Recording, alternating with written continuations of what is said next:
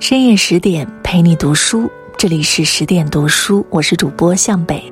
今天要跟大家分享的文章题目是《无腿舞后廖智，复原力强的女人永远不会输》，作者蓝水晶。如果你也喜欢今天的文章，欢迎拉到文末给我们点个再看哦。人失去了小腿，真的就不能跳舞了吗？我偏不信。十四年前的今天。一个女孩在废墟下被钢筋刺穿小腿，不得不截肢。可两个月之后，她却身着红衣，手舞红绸，用残缺的膝盖在一方大鼓上飞扬起舞，惊艳全国。一时间，女孩被各大媒体争先报道，成了激励无数遇难者的无腿舞后。女孩叫廖智，是汶川地震的幸存者。十四年前，廖智虽从死神的身边逃了出来，但失去了双腿，失去了女儿，也被丈夫抛弃。可十四年后，她却涅槃重生，在废墟中搭建起了属于自己的大厦。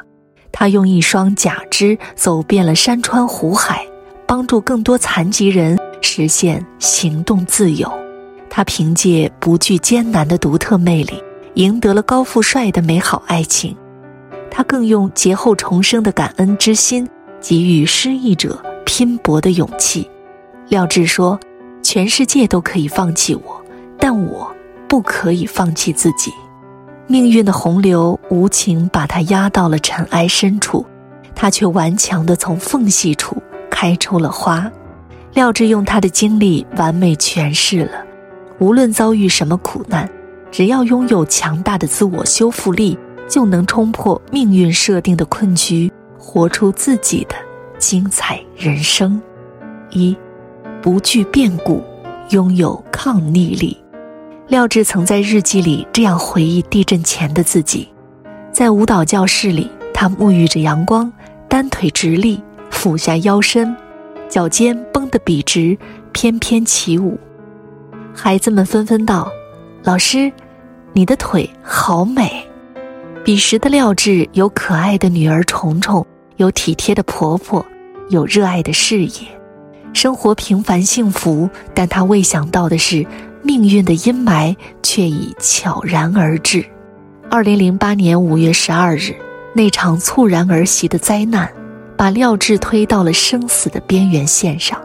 地震发生的瞬间，廖智女儿还有婆婆三人。随着坍塌的楼房从三楼掉到了底楼，被废墟掩埋。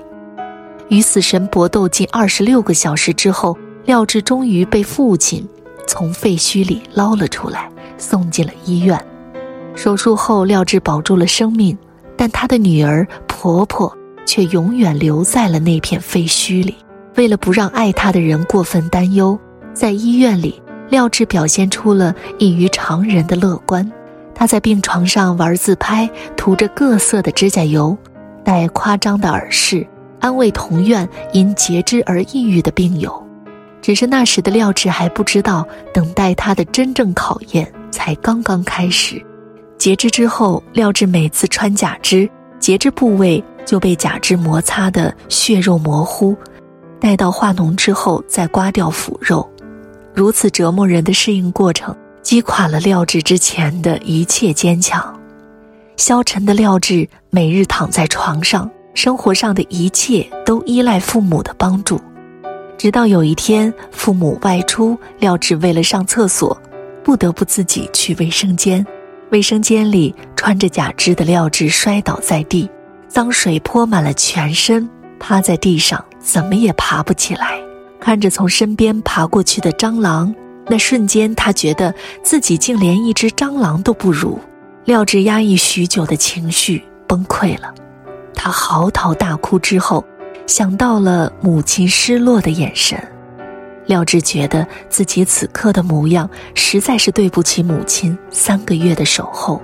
一个强烈的念头从他心头升起，他对自己说：“廖智，你要么就不要活了，要活着。”你就要像个人一样活下去。从那以后，廖智开始尝试接纳假肢。他每天关在家里，扶着穿衣镜，扶着楼梯扶手，从最基础的抬脚开始练习，走路、踢腿、转圈儿。沉重的假肢与残躯的摩擦，让他每次运动，都像赤脚踩在刀尖上，忍受着锥心刺骨的剧痛。有时候痛得受不了，他便跟着音乐大声唱歌来转移注意力。功夫不负苦心人，一段时间的练习之后，廖智终于学会了走路。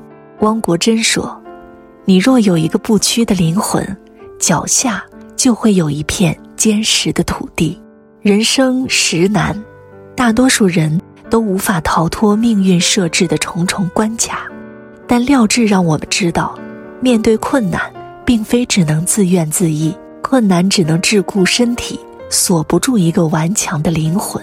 身处低谷，勇敢面对，迎战苦难，才能获得美妙人生的入场券。二，不畏艰难，修炼反弹力。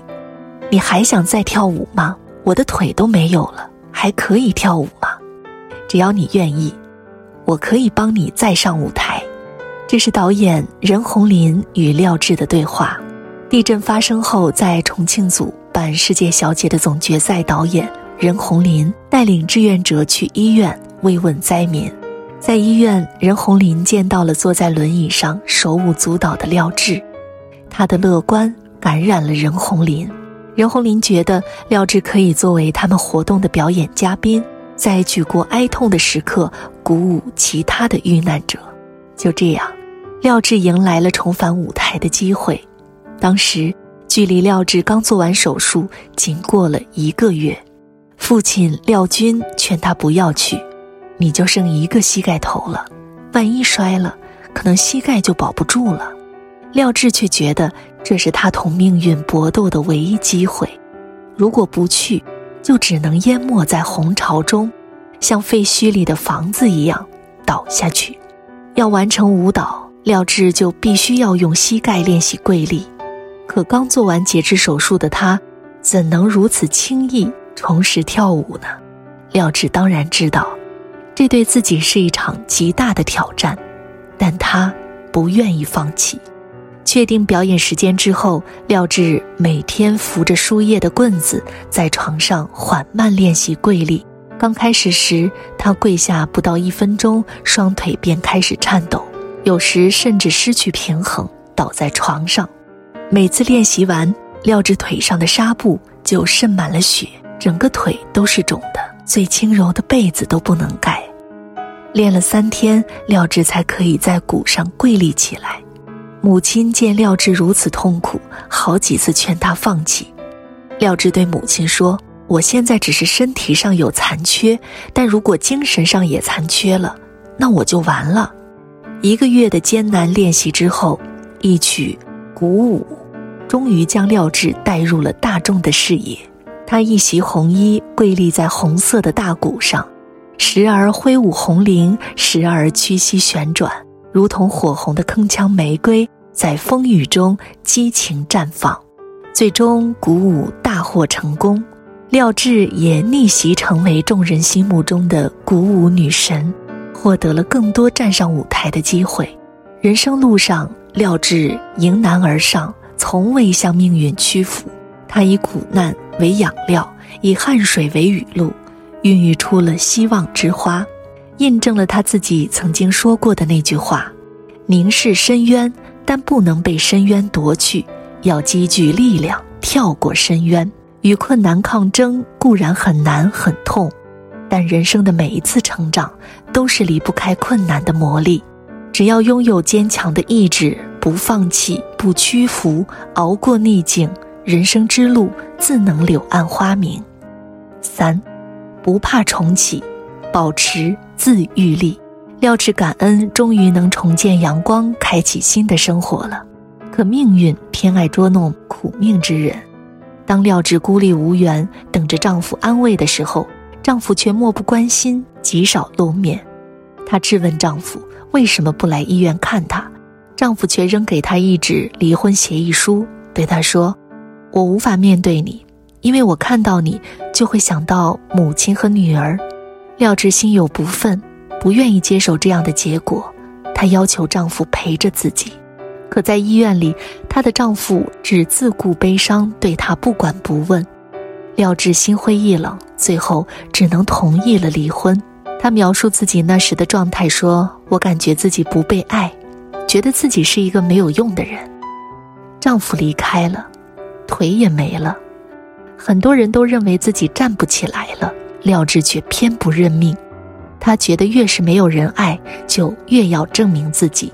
带着这种信念，廖智走出身体残缺的迷惘，开始重聚能量。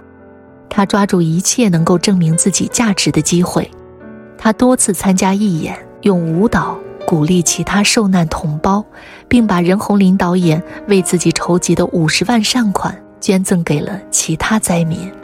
雅安地震后，他更是奔赴抢险救灾一线，当起了志愿者，带着假肢为灾民送粮、送衣、送帐篷，一度被称为最美志愿者。廖智不想一直贴着幸存者的标签，去博取同情。他想要实现自己的价值，想真的从精神上、经济上各方面做到独立。经过五年的努力，廖智终于拨开了命运中的云雾。二零一三年，廖智为了参加舞蹈节目，在定制能配合舞蹈穿高跟鞋的假肢时，他认识了海归假肢技师查尔斯。在制定假肢的过程中，查尔斯被廖智的坚强、乐观深深吸引。